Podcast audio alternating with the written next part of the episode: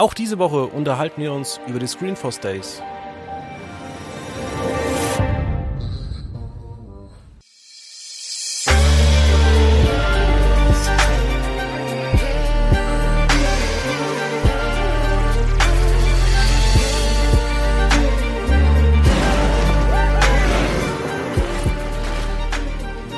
Damit recht herzlich willkommen zu einer neuen Ausgabe von Quotenmeter FM. Sie sind es gewohnt. Letzte Woche haben wir schon über die Screenforce Days, zumindest über die Pro7 Sat1 Gruppe gesprochen. Heute ist dann die Mediengruppe RTL Deutschland dran. Und natürlich sind das die gleichen Gäste, Manuel Weiß und David Krischek. Hallo. Hallo zusammen. Und surprise, surprise, diese Episode entstand kurz nach der anderen Episode. Psst. Jawohl. Ja, RTL ähm, hat sein großes Programm bekannt gegeben. Aber zuerst wollte ich dich mal fragen, David, das ist in der letzten Folge ein bisschen untergegangen. Wie, so, wie war so die Atmosphäre bei den Screenforce Days? Es war, glaube ich, sehr, sehr warm. Ja, es war sehr, sehr warm. Es, es war heiß. Äh, es war aber nicht nur heiß wegen des Wetters, sondern ein etwas abgegriffenes Wortspiel, sondern auch wegen dem, was passiert ist. Ähm, ich würde mal ganz grob zusammenfassen. Im letzten Jahr hatten wir einen großen Fokus auf all die neuen Eigenproduktionen. Ja, da wurde gesagt, acht Milliarden Euro werden ins Programm geschossen von den Sendern. Dieses Jahr war das etwas anders. Ich glaube, dass noch immer vergleichbar viel investiert wird, aber dieses Mal ging es halt wirklich um äh, Video on Demand. Wo ist die Zukunft des Fernsehens? Ne? Also das lineare Fernsehen äh, rückte da fast schon ein bisschen in den Hintergrund und ich hatte auch nicht den Eindruck, dass diese Programm-Highlights, die wir jetzt hier besprechen, dass die das äh, äh eigentliche, äh, äh, der eigentliche Kern der Screenforce Days waren, sondern die Frage war halt wirklich, wie können wir weiterhin hohe Reichweiten generieren über alle möglichen Verbreitungswege. Also das fand ich schon ganz interessant und da hätte ich mir vielleicht an der einen oder anderen Stelle tatsächlich noch ähm, mehr Programm gewünscht, gerade jetzt bei den RTL-Sendern, die wir jetzt besprechen werden. Ja, ganz unabhängig davon, äh, ich habe mich die letzten Tage auch mal wieder um die Aktienkurse der beiden Sendergruppen bemüht, die ja doch in den letzten Monaten gefallen sind. Äh, die waren gerade in der Zeit, in der man wenig Eigenproduktion gemacht hat. Äh, da war natürlich die Rendite viel höher, ähm, waren, die, waren die deutlich besser. Aber wir Experten sagen eigentlich, dass es für das Überleben der Gruppen besser ist, viel zu investieren. Oder bin ich da allein auf weiter Flur?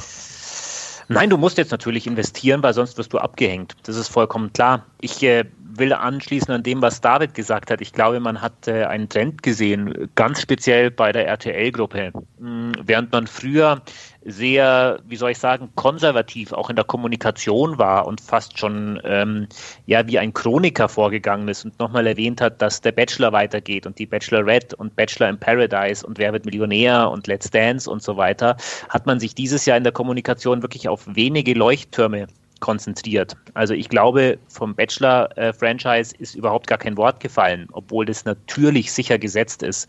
Ähm, es äh, gab auch nur am Rande Bemerkungen, dass Deutschland sucht den Superstar weitergeht, obwohl das natürlich eine ganz, ganz zentrale Rolle einnehmen wird. Also das heißt, die Kommunikation beschränkte sich auf äh, Leuchttürme, die neu sind. Und äh, die haben quasi den Platz eingenommen, den früher ja ein, das, das gleichförmige Programm hatte, äh, das man quasi für, für die klassischen Medienjournalisten halt auch noch erwähnt hat. Insofern, ja, es wurde weniger angekündigt, was aber nicht gleichbedeutend heißen muss, dass auch weniger neues Programm gemacht wird. Richtig. Das ist richtig, genau. Ähm, liegt das vielleicht auch daran, dass jetzt innerhalb von einem Jahr auch TV Now eine Million Abonnenten bekommen hat?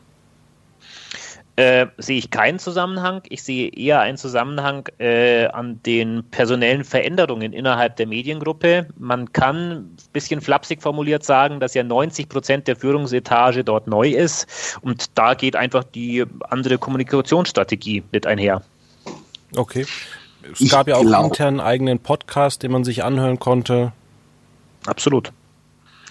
Ja, vielleicht noch kurz dazu. Ich glaube, es hat auch mit der äh, Kritik der OWM zu tun. Also das, was da von den äh, Werbekunden ständig kommt, die verlangen ja eine eigene Plattform, also kein Join und TV Now, sondern eine, eine nationale Plattform. Äh, die verlangen eine stabile Werbepreise, die verlangen hohe Reichweiten. Und ich glaube, dass man sich in der Präsentation der Inhalte einfach auch mehr auf diese Leute jetzt ausgerichtet hat und tatsächlich nicht mehr so konservativ wie vielleicht vor äh, zehn Jahren angekündigt hat, wo ja ehrlicherweise das Internet noch nicht die Rolle gespielt hat, die es heute spielt. Ja, durchaus. Ähm, jetzt will ich aber doch mal äh, auf die RTL-Formate eingehen. Und zwar gibt es von der Uferfiction Der König von Palma. Da trifft man der letzte Bulle Hauptdarsteller, ähm, Hauptdarsteller Henning Baum wieder. Freust du dich, Manuel, darauf? Du hast doch, glaube ich, auch der letzte Bulle geguckt. Ja, also ja, ich bin grundsätzlich niemand, der, der Serien schaut, weil er Fan eines Hauptdarstellers ist, sondern für mich geht es immer letztlich um die Geschichte. Die ist äh, in dieser Serie nicht so hundertprozentig klar umrissen. Es äh, geht um Deutschland direkt nach der Wende, beziehungsweise eigentlich um Palma de Mallorca direkt nach der Wende, weil wir alle wissen ja, dass quasi nach der Wende der äh, Tourismusboom in Mallorca so richtig begonnen hat. Und daraus wird sich eine auf lose auf wahren Begebenheiten beruhende Geschichte entspinnen. Das ähm, lässt jetzt natürlich viele Möglichkeiten offen. Also das kann ein Krimi werden, das kann ein klassisches Drama werden. Ähm, von dem her wissen wir doch noch nicht ganz so viel. Und von dem her kann ich auch nicht sagen, ob ich mich darauf freue. Was aber sehr klar zu sehen ist. Auch die zweite Serie, die RTL bestellt hat, nämlich Faking Hitler, wo es um die gefälschten Hitler-Tagebücher des Stern geht. Man äh, verabschiedet sich wieder so ein bisschen von der bisherigen Strategie, dass man vor allem auf leicht konsumierbare Familienserien setzt, sondern man versucht, und das wurde auch relativ deutlich klar, aus der zweifelsfrei vorhandenen Masse an deutschen Serien dadurch herauszustechen, dass man ungewöhnliche Stoffe anbietet. Diese zwei Serien sind sind ungewöhnlich. Insofern äh, dürfte das durchaus gelingen, wenngleich natürlich die Gefahr eines Flops höher ist. Und um die ein bisschen abzumildern, hat man auch klugerweise weitere Serien bestellt, die sehr mainstreamig sind. Schwester, Schwester zum Beispiel, eine Krankenhaus-Dramedy. Sekretärinnen, eine Serie, die vor sechs oder sieben Jahren mäßig erfolgreich lief, sich seitdem aber im Rerun sehr stark geschlagen hat, wird überraschend mit einer zweiten Staffel zurückkommen. Also man geht da irgendwie so einen Mittelweg aus Mainstream-Serien und Serien mit ganz besonderer Prämisse. Ja, auf der einen Seite. Auf der anderen Seite möchte man auch natürlich den, den Live-Event-Charakter weiter hervorheben. Das macht man zum einen, dass man natürlich auch Fußball überträgt, zum anderen aber auch ähm, ein Projekt an Ostern 2020, Die Passion. Das wird als einzigartiges Live-Musik-Event betitelt. Und zum 20. Geburtstag von Wer wird Millionär gibt es ein Format namens Bin ich schlauer als Günther Jauch, in dem nur Fragen beantwortet werden, die schon mal bei Wer wird Millionär zu sehen waren. Das sind ja eigentlich zwei Events, da schaltet man doch ganz gerne ein. Ähm, ganz kurz, äh, ich weiß nicht, ob du da jetzt was vermischt hast oder ja. ob ich falsch informiert bin. Ich glaube, es gibt das eine Wer wird Millionär Special, wirklich mit Fragen, die alle schon gespielt wurden zum 20. Geburtstag. Ja. Und unabhängig davon gibt es die äh, Show äh, Bin ich schlauer als Günther Jauch, ja. Genau. Ist das so? Dann tut mir das ja. leid dann habe ich das grundsätzlich, grundsätzlich muss man sagen, ähm, also wer wird Millionär? Natürlich cool, mal dieses Special zu haben. Vielleicht jetzt aber ja, angesichts der Special Flut nicht ganz so ganz so spektakulär. Die neue äh, Jauch-Show, wo man quasi gegen ihn antreten kann, ähm, finde ich, ist eine nette Idee zeigt aber auch wieder, da sie live gezeigt wird, was so die Strategie im Showbereich von RTL ist, nämlich auch zu sagen, wir machen was live, damit der Zuschauer auch live schauen muss. Das ist ja zum Beispiel was, was bei Let's Dance und beim Dschungelcamp sehr, sehr gut funktioniert. Was aber ähm, zum Beispiel erkenntlich ist, dass es nur bei bestimmten Formaten läuft, denn Deutschland sucht den Superstar zum Beispiel hat in der Live-Phase ja die größten Probleme. Ja, was vielleicht auch so ein bisschen am Konzept äh, liegt, weil man muss ja auch sagen, dass dieses Format überhaupt schon so viele Jahre funktioniert. Das ist ja ein deutsches Phänomen. Also in vielen Ländern ist äh, Pop Idol schon längst abgesetzt und ich glaube, dass es da immer der große Vorteil war, dass die Produktion bei den Shows vor den Live-Shows einfach viel verändern konnten. Absolut. Ja, aber ansonsten ist RTL eigentlich in der Primetime und am Vorabend recht gut aufgestellt. Fürs Tagesprogramm hat man jetzt aber keine so richtige Lösung angeboten.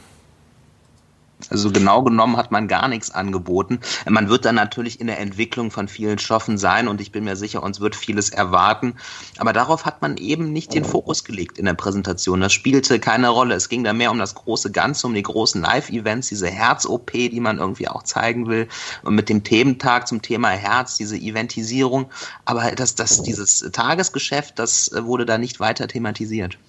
Was mich zumindest in einem Punkt durchaus ein bisschen verwundert, denn, und das muss man ja RTL auch zugute halten, man startet, was aus meiner Sicht sehr clever ist und was, wenn ich nochmal den Rückschritt zu Sat 1 machen darf, ich dort nicht ganz verstehe, man startet noch eine weitere Daily Soap, weil man einfach weiß, dass Daily Soaps nicht nur linear gut funktionieren können, sondern dass sie auch die Formate bei den Streaming-Plattformen sind, die eigentlich am meisten geklickt und gesehen werden. Mm, von dem her, Sat 1 nach Alles oder Nichts lässt die Finger davon. RTL macht nach dem Flop von Freundinnen weiter und ähm, hat quasi bei den Machern von Berlin Tag und Nacht bei Filmpool eine Serie bestellt. Jetzt müssen wir ein bisschen aufpassen. Es ist nicht direkt Filmpool, sondern man hat eine neue Schwesterfirma gegründet. Aber wenn man dieses Detail mal außer Acht lassen, ist es quasi dieses Haus. Ähm, und es wird eine Crime-Novela weil man im Ausland auch festgestellt hat, dass äh, sich die Telenovela verstärkt auch in Richtung Crime weiterentwickelt hat und dort besondere Quotenpeaks geholt hat. Und in diesem Herz oder über Kopf geht es um äh, die Mutter Kati, deren Mann vor einigen Jahren spurlos verschwunden ist. Und Kati wird jetzt in einen schweren Unfall verwickelt und bekommt da am Unfallort Hilfe von einem Mann, in den sie sich natürlich verliebt und nach und nach bekommt sie so raus, dass der Mann eventuell nicht zufällig dort war und dass dieser Mann eventuell auch irgendwie so ja mit dem Geheimnis der Familie zu tun hat und so weiter und so fort. 180 Folgen sind bestellt und wir wissen ja, wenn du 180 Folgen einer halbstündigen Serie orderst, dann ist das ein gewaltiges Millioneninvest.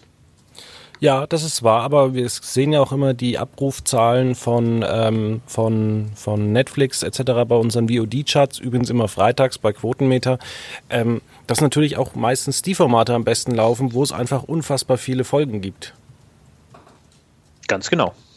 Und im Endeffekt, wenn man es nur finanziell sieht, man, man hat halt einfach den Vorteil, auch dadurch, dass man es jetzt halt bei, bei TV Now dann anbieten kann, ähm, äh, die Serie kann über viele Jahre hinweg da quasi Zuschauer sammeln. Also es heißt ja heute nicht mehr, dass du das Format jetzt wirklich ab August 2019 gucken musst, sondern du kannst theoretisch ja auch im Februar 2020 darauf stoßen und von Folge 1 beginnen und es dann in deinem dir passenden Tempo gucken. Ja, ich habe schon Leute kennengelernt, die haben dann auf äh, One Sturm der Liebe für sich entdeckt.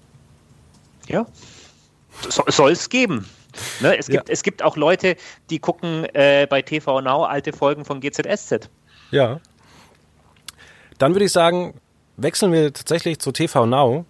Die hatten ja schon dieses Jahr Temptation Island, eine, wie ich finde, sehr merkwürdige Sendung, wenn man da teilnimmt. Also ich glaube, da kann man als Teilnehmer nur als Verlierer rausgehen. Ähm, aber für den Zuschauer sehr unterhaltsame Show. Ähm, Habt ihr das bis zum Ende geguckt? Also ich habe es nicht durchgehalten. Nee, ich auch nicht. Ich habe es auch ja. nicht durchgehalten, aber die ersten drei Folgen waren unfassbar amüsant und ich habe einige Leute kennengelernt oder aus meinem Bekanntenkreis, die sagen, sie haben es durchgehalten geguckt und es ist eine perfekte Abwechslung zum, zum Bachelor, zur Bachelorette und natürlich dem Traumformat aller Voyeure Bachelor in Paradise.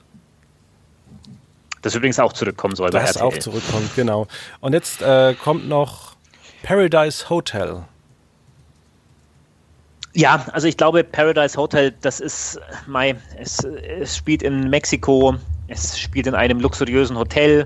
Du kannst dir, es sind lauter Singles dabei, du kannst dir äh, Frauen oder Männer in dein Hotelzimmer holen, dann wohnst du da mit denen zusammen und dann äh, schickst du die wieder weg und dann musst du vielleicht ausziehen und dann kommen Neuzugänge dazu. Also dann entspinnt sich quasi das eigentlich schon bekannte Wechselspielchen. Ähm, ist in den USA wieder zurückgekehrt, die Sendung. Zu Fox läuft da nicht so gut. Ich könnte mir vorstellen, dass es hier in Deutschland durchaus einen Markt dafür gibt. Ähm, grundsätzlich muss man aber sagen, dass die RTL-Gruppe ein bisschen aufpassen muss, das Rad da nicht zu überdrehen. Also man macht Temptation Island, man macht drei Bachelor-Formate, man macht Paradise Hotel. Ich glaube, irgendwann ähm, ist dann auch mal gut. Ähm, durchaus möglich, dass für Paradise Hotel noch Platz ist, aber ich glaube, dieses Genre stößt an seine Grenzen. Kommt übrigens eigentlich meine Lieblingssendung zurück, Adam sucht Eva? Das weiß man nicht. Oh. Äh, es wurde zumindest in, es gab ja einige Clips, da kam auch Adam sucht Eva vor, was jetzt natürlich nicht heißen muss, dass es zurückkommt, aber ich denke, wenn man damit wirbt, kann man zumindest davon, ja, darauf spekulieren, dass es noch eine weitere Staffel gibt. Okay. Also die Quoten geben es zumindest eigentlich her und auch die Abrufe bei TV Now dürften so, was ich gesehen habe, nicht ganz schlecht gewesen sein. Es gibt da ja keine genauen Abrufzahlen, aber man kann sich immer die beliebtesten Formate von TV Now anzeigen lassen und da war das zumindest zeitweise dabei. Also ich habe das Ganze an einem Sonntagmittag durchgesuchtet. Herzlichen Glückwunsch. das ist gut zu wissen, ja. Nein, es ist einfach Storytelling-mäßig war es gut. Und da kommen wir jetzt zum nächsten. Ähm, und zwar Welcome to Family, äh, Welcome to Miami. Und zwar da schickt TV Now äh, zwölf Reality Stars in die USA. Ja, und begleitet die einfach mal. Also das ist ja auch dann so ein typisches TV Now-Format, was eigentlich so bei mir zum Beispiel funktionieren könnte. Ja, das könnte genauso gut auch auf Box laufen. Ähm, in Ordnung, dass man das jetzt exklusiv macht. Ähm, bei TV Now, ob das jetzt die Neuerfindung des Rades ist, bezweifle ich. Es könnte ja tatsächlich irgendwann mal nach äh, Goodbye Deutschland auch bei Vox laufen. Ja, also äh, wieso nicht? Klar, das ist auch eine gute Möglichkeit, dann so nochmal Leute auf TV Now auch aufmerksam zu machen, von wegen, aha, wenn es euch jetzt so gut gefallen hat, die neuesten Folgen bei TV Now, könnte ich mir vorstellen, ja. Jenke ohne Grenzen, ist das so etwas, was ihr anguckt oder seid ihr generell mit dem Angebot von TV Now zufrieden? Oder braucht TV Now mehr Eigenproduktion? Ich glaube, Yankee ohne Grenzen ist so ein Format, das, das musst du halt gut bewerben und du musst die Leute darauf aufmerksam machen und die Leute müssen drüber sprechen. Ob das funktioniert, wenn du das zeitlich flexibel bei TV Now anbietest, ist die Frage. Bei Netflix hat es funktioniert, von dem her ist es ein Versuch wert. Einen größeren Bass wird es natürlich kriegen, wenn es bei RTL um 21.15 Uhr laufen würde. Ja, ich glaube auch, dass es für die, es ist im Moment noch schwierig, klar, weil TV Now ist noch sehr jung. Ich glaube, es wird aber auch wirklich darauf ankommen, eigene Marken aufzubauen. Also ich glaube, es macht keinen Sinn, jetzt einfach äh, Adam sucht Eva als, äh, weiß ich nicht, TV Now Produktion jetzt zu machen, die bei RTL irgendwann am späten Samstagabend noch läuft. Ich glaube, es macht keinen oder auf Dauer nicht so viel Sinn, jetzt einfach Jenke auch zu TV Now zu verfrachten. Da wird es wahrscheinlich auch einfach eigene Marken brauchen, die mit der Zeit hoffentlich aber auch wachsen werden. Ja. Aber ich möchte jetzt mal ähm, zu Vox schauen.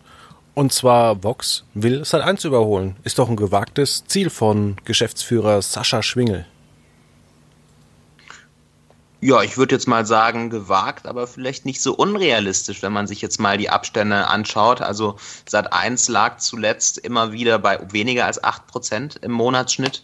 Äh, Vox lag äh, in guten Monaten gerne schon mal bei 7,5.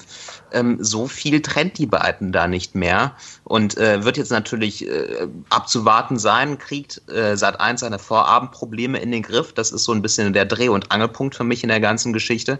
Äh, falls dem nicht so ist, ist tatsächlich nicht mehr viel Luft zwischen den beiden. Und mit dem, was Vox angekündigt hat, also die erfolgreichen Sendungen gehen weiter. Man holt zum Beispiel Survivor, eine neue, sehr erfolgreiche US-Produktion nach Deutschland, adaptiert die. Könnte gelingen, sage ich mal. Oder halt auch nicht, wenn man sich anschaut, dass ein solches Format hier in Deutschland trotz x Versuche noch nie funktioniert hat. Also weder Expedition Robinson und das Inselduell vor 20 Jahren, noch Wild Island und ähm, äh, ja verschiedene andere ProSieben-Versuche, mal solche Formate zu zeigen, waren ja letztlich erfolgreich. Also es wird wirklich darauf ankommen, ob wie Vox das natürlich bewirbt, das ist vollkommen klar, wie voxig das Format auch wird und ähm, letztlich natürlich auch, wie ähm, ja, sich das Format auch weiterentwickelt hat. Ich will daran erinnern, Survivor lief 2007 schon mal bei Pro7, ist gut gestartet mit 12,9 Prozent, ist dann aber binnen eineinhalb Monate auf 5% runtergefallen. Ja, also, aber es war das ist auch, eigentlich eine ganz klare Botschaft des Publikums. Es war aber auch eine ganz schlechte Adaption. Ich sag nur, ich schenke euch Luft. Ja gut, aber wie gesagt, also es wird darauf ankommen, wie Vox das letztlich umsetzt. Ne? Zu Vox muss man prinzipiell sagen, dass der Sender ja nicht in einer ganz einfachen Phase ist. Alle wesentlichen Stellen des Senders sind neu besetzt worden. Der Chefredakteur, der zugleich auch für die Unterhaltung zuständig war, Kai Sturm, ist gewechselt zu RTL. Der Geschäftsführer Bernd Reichert ist der neue Oberchef der RTL-Gruppe. Und äh, der neue Vox-Geschäftsführer Sascha Schwingel hat die Präsentation abgehalten. Ende Juni stand, fand die ja statt, obwohl er am 1. Juli erst offiziell seinen ersten Tag als äh, Vox-Chef hatte. Das heißt, ähm, man ist momentan in so einer Übergangsphase. Das erklärt vielleicht auch, warum Vox nicht allzu viel Neues präsentiert hat. Survivor und Ready to Beef waren ja auch schon bekannt. Ready to Beef ist eine neue Tim Melzer Show. Und ähm, quasi das einzig wirklich neue eine deutsche Serie war, die überraschenderweise schon im Herbst starten wird. Die kommt von Ufer Serial Drama und den Autoren vom Club der Roten Bänder. Die heißt Rampensau. Sehr viel mehr ist dazu auch nicht bekannt. Ähm, und diese Serie wird die Frage wieder mal stellen, ob Club der Roten Bänder eine Eintagsfliege war, weil die beiden Nachfolger ja nicht funktionierten. Jetzt versucht man es also ein drittes Mal äh, und wird da vielleicht auch schon die Weichen stellen, ob äh, Vox denn wirklich dauerhaft im Bereich der deutschen Serie mitmischen kann. Ansonsten muss man aber fairerweise auch sagen, dass Vox mit seinem Programm, so wie es sich gestaltet, am Sonntag und am Dienstag und auch am Montag mit den Eigenproduktionen eigentlich so gut fährt und äh, so starke Marken auch hat, dass es ja fast schon leichtsinnig wäre, jetzt nur um der Vorstellung von Neuem willen quasi äh, etablierte Marken zu beschneiden oder zu kürzen. Von dem her bestand auch vielleicht gar nicht der Bedarf, so viel Neues zu machen. Das, das mag sein.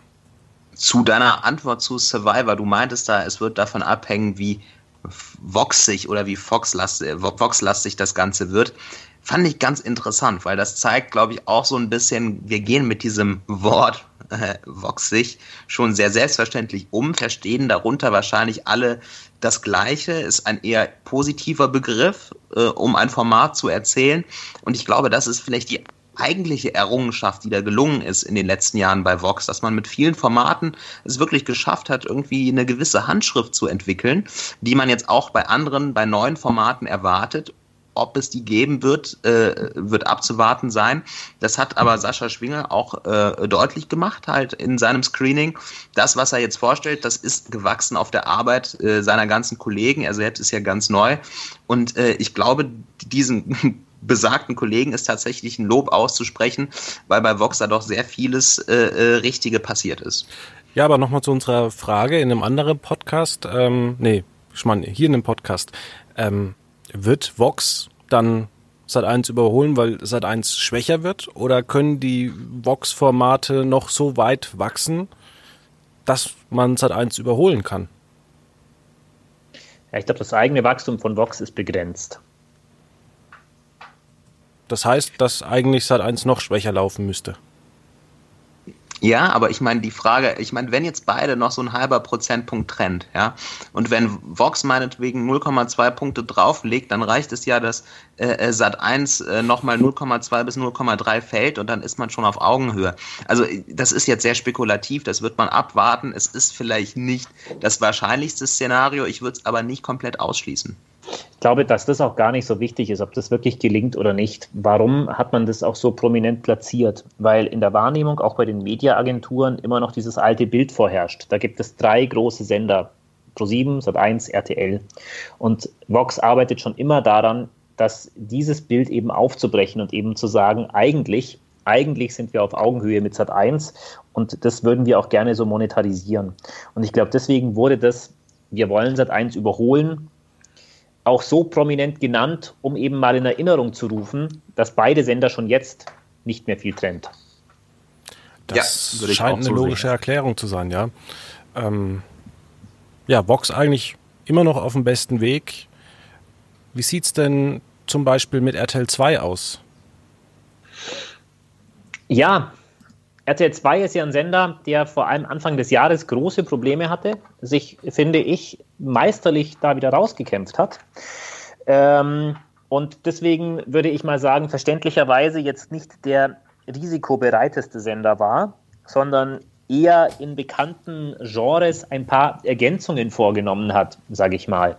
Man wird eine Woche mehr Love Island machen. Man wird eine weitere Inselshow machen, die auch britischen Ursprungs ist, die Shipwrecked heißt. Man wird weitere Sozialdokus zeigen. Man hat das ja inzwischen auch auf den Donnerstag ausgeweitet. Dort wird die Polizisten-Doku weitergehen. Es wird eine Dokumentation rund ums Stottern geben. Ähm, Hans Sapai kümmert sich um äh, ja quasi Menschen, die von Armut betroffen sind, spricht zugleich in der Sendung aber auch mit Politikern. Der Test lief schon bei RTL 2. Ähm, es wird ums Thema Beauty gehen, es wird eine, eine Makeover-Show geben, also all das, was quasi schon bekannt ist. Es gibt neue Formate für diesen Baby-Mittwochabend. Von dem her muss man sagen, RTL 2 ergänzt in den schon erfolgreichen Genres, bietet aber jetzt nichts in dem Sinne Neues an, wo man sagen kann, äh, man geht da einen gewagten Schritt ist es vielleicht auch ein bisschen die falsche Zeit. Also man hat ja jetzt zuletzt auch ein paar neue Formate angekündigt, schon vor den Screenforce Days. Also man hat ja Wir sind jetzt vor kurzem gezeigt im Frühjahr und schon vorher angekündigt Falkenberg. Ist da vielleicht auch das Timing ein bisschen falsch gewesen? Na, das glaube ich nicht. Also sowohl Falkenberg als auch Wir sind jetzt waren ja Ankündigungen der Screenforce Days 2018 die haben halt einfach nur ein bisschen länger gebraucht und wurden halt spät jetzt in diese Saison eingesetzt. Im Serienbereich will man auch weitermachen, obwohl die Quoten nie ganz gut waren. Ich glaube, Andreas Bartel hat in dem Zusammenhang sinngemäß gesagt, dass man manchmal auch irrational handeln muss als Fernsehsender. Ähm, so verstehe ich das auch, äh, dass man eine Tanzserie macht, die, glaube ich, wie heißt sie, Gangs of irgendwas. Mm, ja, ist mit Sicherheit auch ein junger Stoff, der funktionieren kann, der aber vermutlich linear wieder nicht ganz so gut laufen wird. Aber man glaubt halt einfach an diese junge Fiction. Ja, auf diese Irrationalität würde ich noch mal kurz zu sprechen kommen, wenn ich da eine kleine Anekdote an der Stelle loswerden darf. Äh, es war wirklich für mich eines der Highlights äh, der Screenforce Days, wenn nicht das Highlight. Andreas Bartel, Senderchef von RTL 2, steht vor der versammelten Branche und äh, in einem äh, Pilotenkostüm. Das Screenforce Studio ist in ein äh, Flugzeug verwandelt und er spricht äh, davon, dass RTL 2 weiter in Serien investieren wird. Und natürlich sei das irrational, aber äh, es ist doch auch nicht rational, dass ich jetzt hier stehe in einem Pilotenkostüm, sagt er da, und hat die Lacher und die Sympathien des Publikums auf seiner Seite. Und das war eigentlich ganz schön, weil man da noch ein bisschen gesehen hat, na gut, natürlich muss das Geld reinkommen, natürlich ist man irgendwie ähm, orientiert an Gewinnen, aber äh, es ist halt noch Fernsehen, was hier gemacht wird. Ne? Und da geht es dann auch darum, dass man vielleicht Sachen macht, die nicht immer kühl, rational, gewinnerwartungsberechnend sind. Und ich glaube, auch deswegen wird man bei RTL 2 einfach an Young Fiction festhalten. Die Frage ist, hält man an krass Abschlussklasse fest, dass er fürchterliche Quoten hat, aber auf der anderen Seite hat man auch lange Zeit bei ähm, Abschlussklasse festgehalten, das jetzt sogar in Wiederholungen richtig gute Quoten hatte und ich muss mich selber manchmal erwischen, wenn ich mal um 17 Uhr Zeit habe, äh, krass Schule, ähm, dass ich das doch manchmal ganz gerne angucke, obwohl es so übertrieben schlecht irgendwie ist. Also es ist schon unterhaltsam, aber ich weiß, es ist total unrealistisch. Ja, also auch nach dem, was gesagt wurde, Krass Schule hat sich inzwischen auf Abruf zum erfolgreichsten RTL 2-Format wohl entwickelt. Mm, von dem her war die Idee eines Ablegers naheliegend. Ob das jetzt weitergeht, ist, glaube ich, noch viel zu früh zu sagen. Äh, das wird man auswerten müssen. Ähm, grundsätzlich verfolgt man bei RTL 2 nachmittags jetzt dann wohl die Strategie auch am früheren Nachmittag, dass man äh, Wiederholungen aus der Primetime zeigt und gar nicht mehr so sehr auf eigene Formate setzt. Das äh, ja, spart insofern Kosten, als dass man dann vielleicht mehr Geld zur Verfügung hat, eben für die wirklich relevante Zeitschiene. Ähm, ich glaube, zwischen 17 und 20.15 Uhr dürfte ja der Drops gelutscht sein mit Schule, mit Köln und mit Berlin. Und ähm, ob man wirklich noch allzu viele Ambitionen hat, auf dem 16 Uhr Sendeplatz was zu reißen, würde ich jetzt sogar mal in Frage stellen. Ja, aber vor einem Jahr war der 17 Uhr Sendeplatz noch äh, ja, sehr umstritten, was man da wirklich zeigen sollte. Und es ist doch auch eigentlich schön für RTL 2, dass sie jetzt da ein Format, das zurzeit in Wiederholungen läuft, sich etablieren konnte. Absolut, absolut. Die, die Baustelle dürfte erstmal geschlossen sein, würde ich mal behaupten. Ähm, nur man muss man darf da jetzt halt keine direkte Schlussfolgerung auch auf den 16 Uhr Sendeplatz ziehen. Wenn wir uns nochmal das genau anschauen, also wir sprechen von einem Sendeplatz, an dem RTL bei Krass Abschlussklasse zwischen 100 und 230.000 Zuschauern hatte. Äh, also es ist nur eine sehr begrenzte Zuschauerzahl. Damit sich so ein Projekt dann auch wirklich rechnet, musst du es mehrfach wiederholen oder zumindest einmal wiederholen. Von dem her, das ist auch eine Änderung des Sehverhaltens, dass du halt mit solchen Eigenproduktionen nur noch eine sehr begrenzte Reichweite erreichst. Ja. Ja. Von meiner Seite aus war es das zu den Screenforce Days. Habt ihr noch was zu sagen?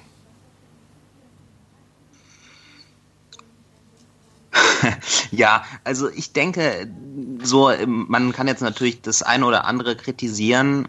Ich denke aber schon, dass es immer auch wichtig ist, so gebündelt quasi mal 50 Sender zwei Tage lang auf einer Veranstaltung zu haben. Die zeigen alle ihr Programm, die zeigen alle, was sie haben, was sie ausmacht. Das ist manchmal ein bisschen drüber, manchmal ein bisschen Selbstdarstellung, aber im Grunde genommen doch wichtig, dass man sich dem vielleicht nochmal bewusst wird.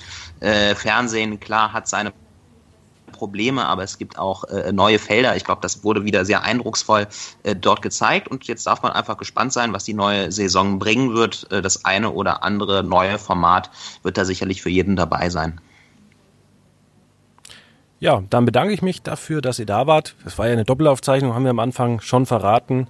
Äh, wünsche euch ein schönes Wochenende, es soll 37 Grad werden. Also schwitzt nicht zu so viel, geht ins Schwimmbad, genießt das Wochenende.